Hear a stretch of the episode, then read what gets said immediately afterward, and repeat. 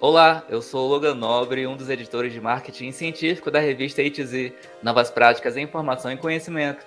Começa agora mais um episódio do podcast Revista ITZ, uma ação do projeto de extensão Ciência Aberta e a Gestão da Informação Científica da Universidade Federal do Paraná, a UFPR. No episódio de hoje está comigo Ítalo Teixeira Chaves, que é mestrando em Ciência da Informação pela Universidade Federal da Paraíba, a UFPB. Ele é autor de um artigo sobre mapeamento de processos organizacionais e suas potencialidades, publicado na revista ITZ, e é sobre isso que nós vamos conversar agora. Ítalo, seja muito bem-vindo ao podcast Revista ITZ. Obrigado, Logan. É um prazer estar aqui. Fico muito honrado pelo convite e espero poder contribuir um pouco, né, falando sobre o que foi o meu artigo. Muito bem, o prazer é nosso, Ítalo. Eu queria que você se apresentasse para o nosso público te conhecer, diz quem você é, de onde você veio, de onde você fala hoje, né, o que, que você estudou, enfim, uhum. esse é o seu momento de brilhar.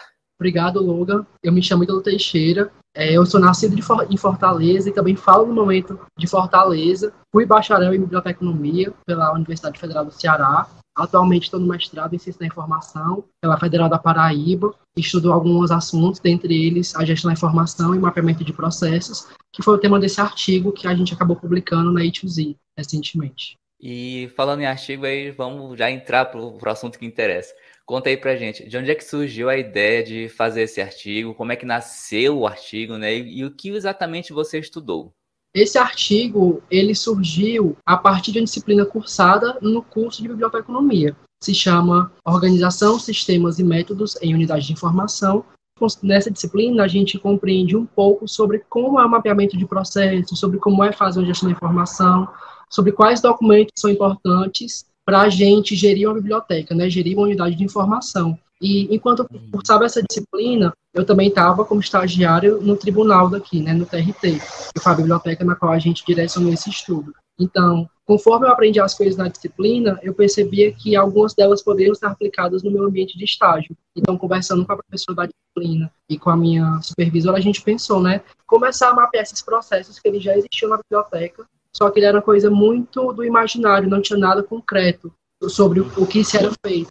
Inclusive, ficava até um desafio para quem chegava de novo e tinha que, que aprender. Então a gente percebeu é. que o mapeamento de processo seria uma forma de conseguir sistematizar o que já era feito, que já sabiam que era feito, mas que não tinha uma sistematização, né, de como fazer. Legal, ó. Então você viu uma oportunidade de melhorar alguma coisa onde você estava, no ambiente que você estava, que era no caso o seu estágio, né? Falou com os seus professores e resolveu a situação. Foi, foi basicamente isso? Foi uma tentativa de fazer isso, porque o mapeamento de processos, os processos em si, eles são muito voláteis, eles se transformam muito rapidamente. Então a gente tenta e é um, um, trabalho contínuo, né? Já faz um tempo que eu saí do tribunal e algumas coisas foram mudando e eles estão tentando sempre adaptar os processos conforme isso. Mas já foi um passo inicial para a gente ter um, certo manual para compreender como eram esses processos. Então, assim, já foi uma tentativa inicial. Esse mapeamento que você fez e que eles, eles continuam usando hoje, porém adequando a sua realidade, né? Mas continua lá, é isso? Justamente, tanto que esse mapeamento começou antes da pandemia. E durante a pandemia, alguns processos tiveram que ser mudados. Então, necessariamente, a gente já foi pensando em outros fluxos que se adequassem com a nossa realidade, porque talvez o que a gente já fazia presencial não era mais é o suficiente. Então, tudo isso vai ter uma adequação de acordo com o contexto no qual você está inserido e a sua realidade, né, de pessoas, de dispositivos técnicos e afins. O teu artigo aí é uma coisa extremamente prática, né? Basicamente relatar o, que você fez, como você fez e para caso alguém queira fazer um novo mapeamento, saber, digamos, o caminho das pedras e fazer mais fácil, seria isso? Justamente, é mais ou menos isso, porque a gente tenta discutir um pouco sobre o que é esse mapeamento de processos, sobre como a gestão da informação está inserida nesse mapeamento e de como ele é uma coisa inerente a todas as unidades de informação. E você compreendendo como se faz esse mapeamento, você consegue adequar ele de acordo com o contexto que você está inserido. Seja biblioteca jurídica, biblioteca especializada em outra área, ou universitária, ou comunitária. Os processos, eles existem. Uhum. E você mapear esses processos é uma forma de conseguir geri-los futuramente e apresentá-los para quem está na instituição. Tá certo. É, Ítalo, a gente está falando aqui de mapeamento de processos, de gestão da informação, mas para quem não é da área, para quem não conhece esses termos, explica de uma forma simples. O que é um mapeamento de processos e por que, que é importante que ele ocorra? Por, né, já que você fez, era uma coisa importante. Então, conta para a gente um pouquinho sobre isso.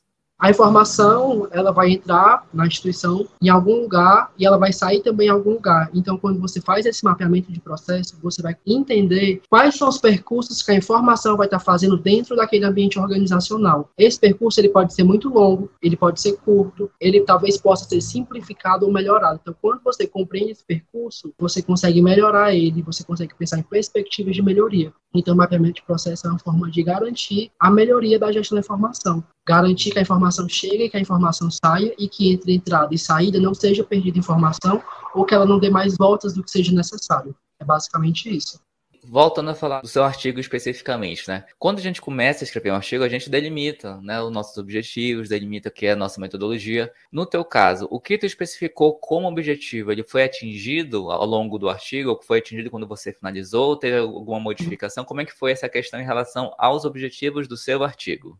Quanto aos objetivos, a gente centralizou em realizar discussões teóricas e práticas sobre o mapeamento de processos e a gestão da informação. Então, no decorrer do escrito e concluindo ele, a gente percebe que foi um objetivo que foi alcançado, né? A gente conseguiu fazer esses traçados teóricos para que as pessoas possam compreender o que é a gestão da informação organizacional, o que é o mapeamento de processos e quais são os resultados dele a partir da aplicação prática em uma biblioteca jurídica. E qual metodologia você usou? Ela foi adequada quando você pensou nela e foi aplicar? Teve que modificar? Como é que foi a questão da metodologia? A metodologia, primeiro, a gente teve que fazer uma pesquisa bibliográfica para a gente compreender o estado da arte sobre mapeamento de processos, sobre a gestão da informação, sobre esses temas que permeiam o artigo, né, para compreender a questão teórica, né, do, do que se pretendia aplicar. E a partir disso, a gente faz uma pesquisa participante, à medida que eu, enquanto autor e também enquanto estagiário, vou adentrando na biblioteca, vou compreendendo os processos, participando desses processos no dia a dia e, a partir disso, observando e buscando possíveis melhorias, a partir de diálogos, a partir de compreender realmente como é que ele faz, cada etapa que está presente nesse processo. E se você pudesse dar uma dica para quem está nos ouvindo agora e está escrevendo um artigo ou pensa em escrever um artigo, mas está com um pouco de medo, um pouco de receio em estabelecer alguns objetivos, eles não serem alcançados ao longo do, da escrita do uhum. artigo, né? O que, que você tem a dizer para essas pessoas? Porque, Ítalo, o que a gente recebe de pergunta no Instagram, de pedido de literalmente socorro, socorro, meu objetivo não foi atingido e agora o que, que eu faço? Calma, né? As coisas são assim, às vezes a gente não atinge o objetivo. Eu queria que você falasse um pouquinho dessa sua experiência, até para né, instigar, até para incentivar as pessoas a continuarem uhum. escrevendo, porque as coisas são assim, nem tudo dá certo no meio do caminho do artigo, né? Justamente. Infelizmente, nem tudo dá certo, as pedras no caminho elas existem, mas eu acho que é preciso ter uma calma quando a gente está nesse processo de escrita e uma perspectiva que é muito importante na gestão da informação e no mapeamento de processos é a observação. A gente não vai conseguir resolver um problema de um dia para o outro, a gente precisa observar e compreender de forma sistemática, e isso requer tempo e paciência. Então, tal qual isso são necessários para essas etapas, é importante também para a construção de objetivos. Então, observar o seu objeto com calma, tentar compreendê-lo e ver quais são mudanças que sejam necessárias para se alcançar isso. Porque nem tudo é como a gente quer, mas um não resultado também é um resultado. E saber lidar com o que a gente tem, tem se descobrindo, né? Alterações surgem no caminho, isso faz parte das descobertas também. É isso mesmo. Você falou uma coisa muito importante aí. Um não resultado é um resultado. Às vezes a gente chega a uma coisa que a gente não gostaria de chegar, né? Um resultado que a gente não estava esperando e acaba não registrando aquilo na nossa pesquisa. É importante registrar aquilo também, para que outros, quando pegarem nosso artigo, nossa dissertação para ler, vão perceber, olha, esse caminho aqui eu não vou seguir, porque esse pesquisador, essa pesquisadora, já seguiu e já viu que não dá certo. Não vou perder meu tempo, não vou desperdiçar o recurso da pesquisa para isso, né? É bem importante uhum. também. Então, muito Sim. bom esse, esse ponto que você tocou. E a gente muitas vezes tem hipóteses do que pode ser, e quando não é aquela hipótese que a gente tem, a gente fica um pouco chateado, mas entender que faz parte desse processo, e talvez adaptar a construção desses objetivos, principalmente, né? Para o que a gente está uhum. conseguindo é, compreender de informação. E o assunto que você escolheu para estudar, para pesquisar e escrever esse artigo, era um assunto que você já gostava? Era um assunto que você descobriu e aprendeu a gostar depois que entrou nesse estágio? Como é que foi? Foi uma disciplina que eu fui me surpreendendo. A professora não era nova no curso, mas foi a primeira disciplina que eu fiz com essa professora, então eu me dei muito com a metodologia e com a didática dela, então foi muito fácil aprender gestão, que para mim era um tema difícil até então. Então, a partir de uma boa didática, uma boa metodologia, eu consegui me aproximar desse tema e fui gostando, fui lendo mais. Algumas autoras têm uma escrita muito boa sobre essa temática de gestão da informação, que me ajudou, ajudou bastante durante a escrita do artigo, que inclusive são citadas. E eu acho que foi isso, é uma questão de aprendendo, lendo e aprendendo, lendo e aprendendo. E quando você consegue aplicar o que você aprende, eu acho que se torna um aprendizado mais prazeroso, porque não fica só naquela teoria que também é importante, mas você também tem uma aplicação prática daquilo. Então, talvez a partir dessa disciplina eu consegui ver e compreender melhor a aplicação do que eu estava estudando, né? E você acha que é mais fácil, assim, mais fácil entre muitas aspas, a gente escrever um artigo sobre um assunto que a gente gosta, sobre um assunto que a gente tem interesse, ou sobre uma coisa completamente nova e que talvez vai nos dar uma nova perspectiva sobre o nosso estudo, sobre a nossa pesquisa como um todo? Eita, é uma é pergunta profunda, né? difícil. né? É uma pergunta difícil. É, é, necessário até pensar mesmo, dar uma resposta de cara é difícil, mas assim, eu acho que para toda pesquisa a gente tem que pensar talvez no problema e na solução de um possível problema, né? Não só falar o que eu quero falar, mas talvez falar o que precisa ser falado. Então, percebo que quando a gente vai realizar uma pesquisa, é muito importante a gente compreender isso. E entender que acho que toda pesquisa está trazendo alguma coisa de nova, não tem essa pesquisa que é batida, tem algumas pessoas que falam né, que determinados temas são batidos, mas eu acho que não tem isso de pesquisa batida, que tem que ter é, a sua visão enquanto pesquisador, enquanto pesquisadora, e a sua tentativa de contribuir com o que já está sendo dito, dar a nossa contribuição, mostrar o que a gente tem a oferecer para aquele tema. E falar em contribuição, quais foram assim as aplicações do conhecimento que você desenvolveu nesse artigo? Quais foram as conclusões que você chegou que você gostaria de compartilhar com a gente? Mas não compartilha muito não, porque deixa a pessoa um pouquinho curiosa para ir lá ler o teu artigo.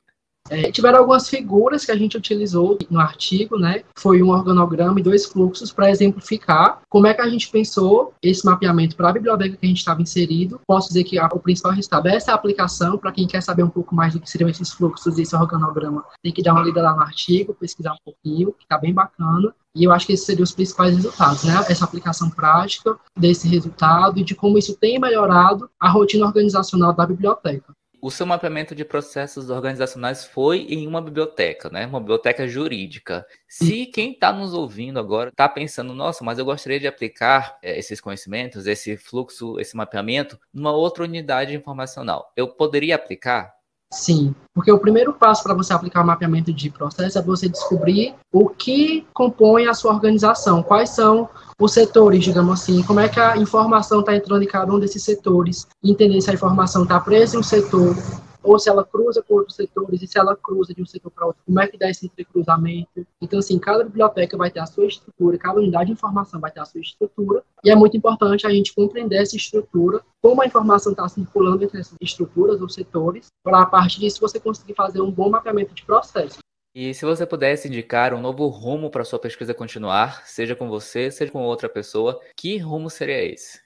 eu acho que talvez outros estudos com aplicações práticas e teóricas sobre esse mapeamento, né, como você falou, é possível de se realizar esse mapeamento em muitos contextos, não só no da biblioteca, então, assim, eu acho que tem muitas unidades de informações que o fluxo circula muito entre setores e acho que você compreender isso, você conseguir mapear e registrar, é uma contribuição muito rica, em muitos casos, porque tanto no sentido de melhorar a organização, quanto no sentido de registrar cientificamente, né, essa questão da gestão da informação, mostrar quais são os resultados práticos, porque quanto mais complexo for o fluxo e você conseguir mapear isso, mais resultado você vai dar para aquela organização e vai mostrar como a ciência da informação também tem contribuído para esses campos né, organizacionais. E agora, deixando um pouquinho o assunto do artigo de lado, vamos falar do seu mestrado. Você começou o mestrado recentemente, está fazendo o mestrado em Ciência da Informação na Federal da Paraíba. Eu quero saber como que está sendo ser um aluno de mestrado aí nesse período quase pós-pandemia, né? Como é que está sendo esse estudo? Porque todo mundo que eu entrevistei até agora falou, né, como é que foi no período pandemia, né? As aulas remotas, sem muito contato. Agora eu quero saber o outro lado da moeda você que está começando agora, quase saindo da pandemia. O que, que você está sentindo? O que, que você está achando? Conta para a gente a tua experiência. Pronto. O meu processo seletivo para entrar no mestrado ele foi todo remoto, porque a gente estava num contexto bem pandêmico mesmo. Foi inclusive antes da Omicron no ano passado, começou em setembro de 2021 e finalizou mais ou menos em dezembro de 2021. E as aulas começaram agora em abril.